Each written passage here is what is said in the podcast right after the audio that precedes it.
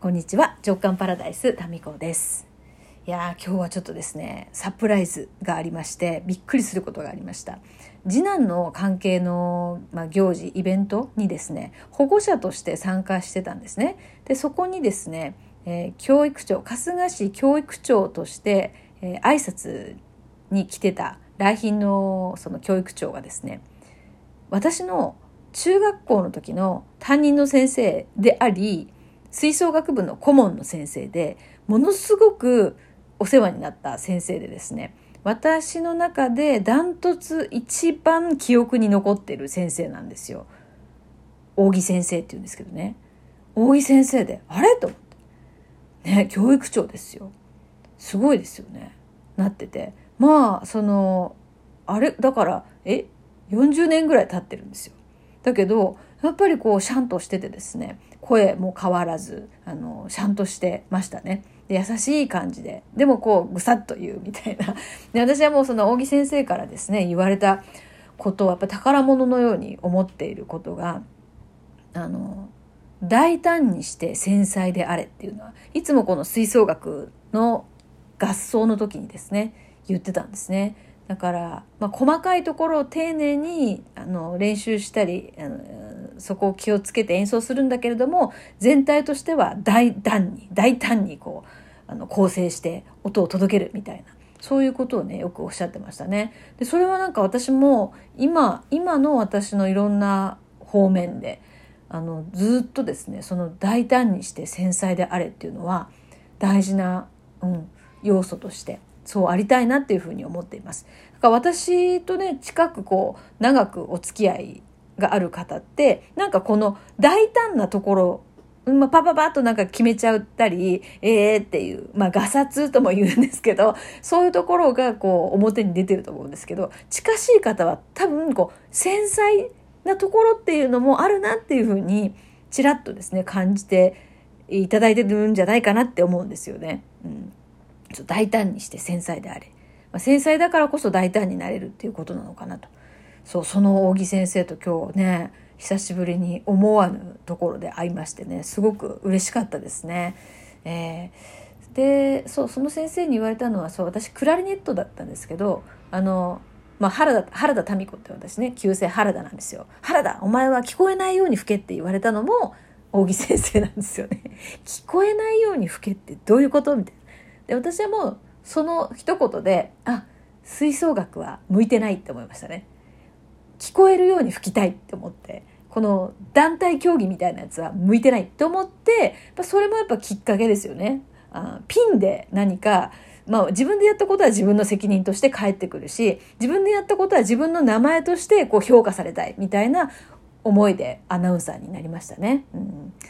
まあだからいろんなこの思春期に会う先生とか言葉っていうのは自分発見のものすごいこうヒントになるものだなっていうふうに思っております。まあ、だから大好きなね先生に今日は会えてすごくねあの嬉しかったですね、うん。一緒に写真も撮りました。はい。で、まあそんなですね、えー、中学、高校、まあ大井先生は中学校でしたけど、まあ、その時の私と今ほぼね、同じ年でいろいろと悶々としているのがですね、うちの長男なんですよ。今高1なので、えー、まあ、同じぐらいの年ですよね。で私はその長男に対してのねいろんなこう迷いとかちょっと自分と全然タイプが違うので、まあ、似てるとこもあるんですけど何かですねまあいろいろこう一人目の子って心配じゃないですか。でこれでいいのかなとかあの時ああすればよかったなみたいなのがないというと嘘になるんですよ。というかめっちゃある。うん、なので、まあ、ちょっとまあ、後悔というかそういう思いっていうのがあったりするんですよね罪悪感とも言うんですかね。でそのまあ普段はですねそうは言ってもまあそうは言っても自分頑張ってきたよなみたいなのを無理やりですねこう思考で押し込めてたりするんですけど何かの表紙にそれがこう出てきたりしてですごいイライラしたり不安だったり心配だったりするんですよ。っていうのももういい加減これもう長男もね高校1年生ですから一旦こうけりをつけるじゃないですけど自分の中で整理しようと思ってノートを書いてですねでものすごく自分の中であの何て言うかな長男に対する在り方っていうかそれをシフトできたんですね本当に1時間ぐらいのそのノートを書くことによって。でこのやっぱりノートに書き出すっていうことは私自身このすごいなと思ってたけれども本当に自分自身が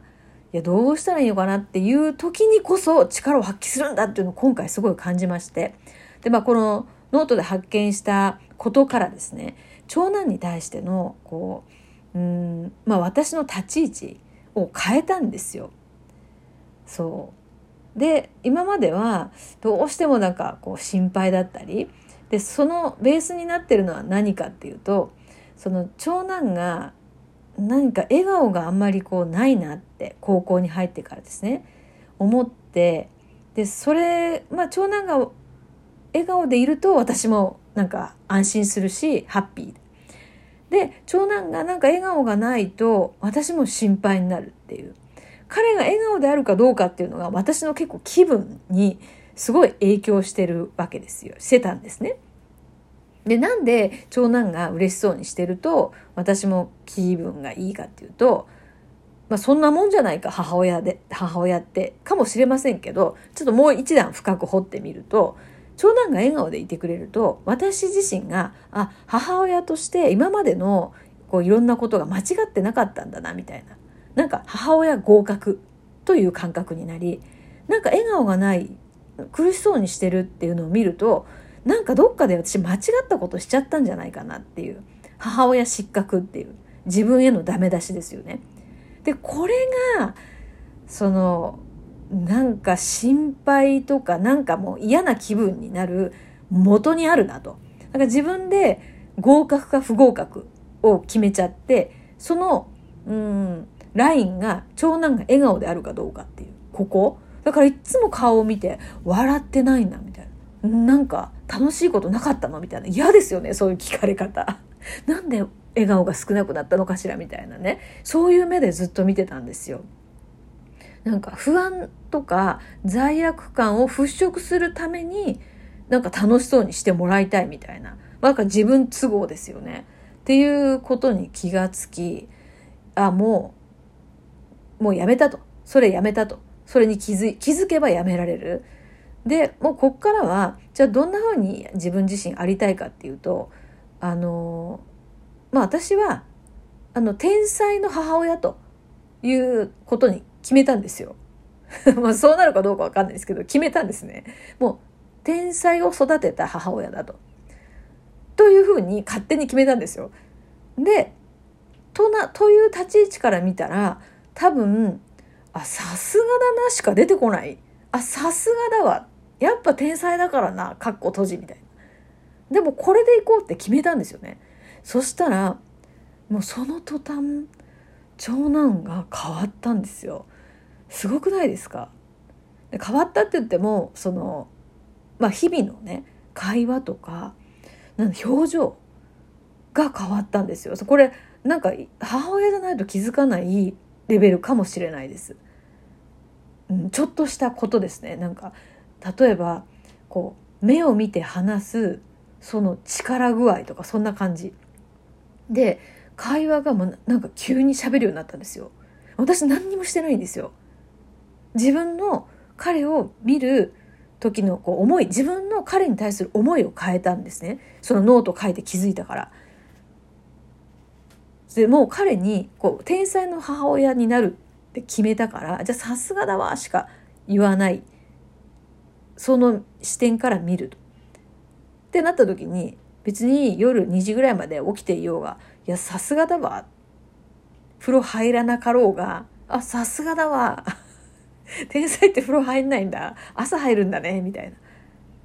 てなってで昨日それを思ったのが一昨日なんですよ。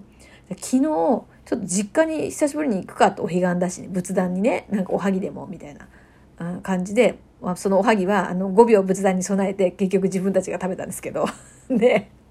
それでもじいろいろ話してる時にすんごいいろいろ話してくれて2時間ぐらいずっと話したんですよ。で受験からだからこの1年ぐらいの間で一番話したんですよね。で私は自分がこう選んだ、まあ、塾のが彼に合っててそこからすごい成績が伸びたし絶対無理だろうみたいな高校も受かったっていうのが、まあ、塾のおかげだなって思ってたんですけどいやもう彼なりにめっちゃ努力してるってことが分かりなおかつ自分をちゃんと分析できてるってことが分かったんですよ。であやっぱり考えてるしそうですよね高校生ですからね。でその流れでなんか高校の時の自分と同じようなところでもやってるなっていうことが分かったんですね。でこれは今の大人の私の視点でも何も言うことはないし、まあ、時代が違うから昭和の私お母さんのその成功パターンが令和を生きるあのノブくんの成功パターンに当てはまるはずもなく、うん、ただまあお母さんが言うのはもうもう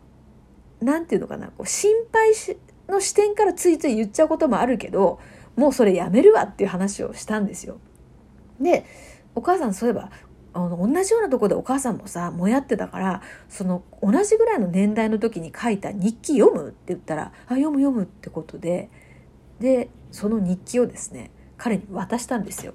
ほんでまあ笑われてポイってされるかなと思ったらなんと2時間ぐらいそれをずっとめっちゃ真剣に読んでてで丁寧に戻してあったんですよ。で最初笑ってましたけどねバカなことが書いてあるんで。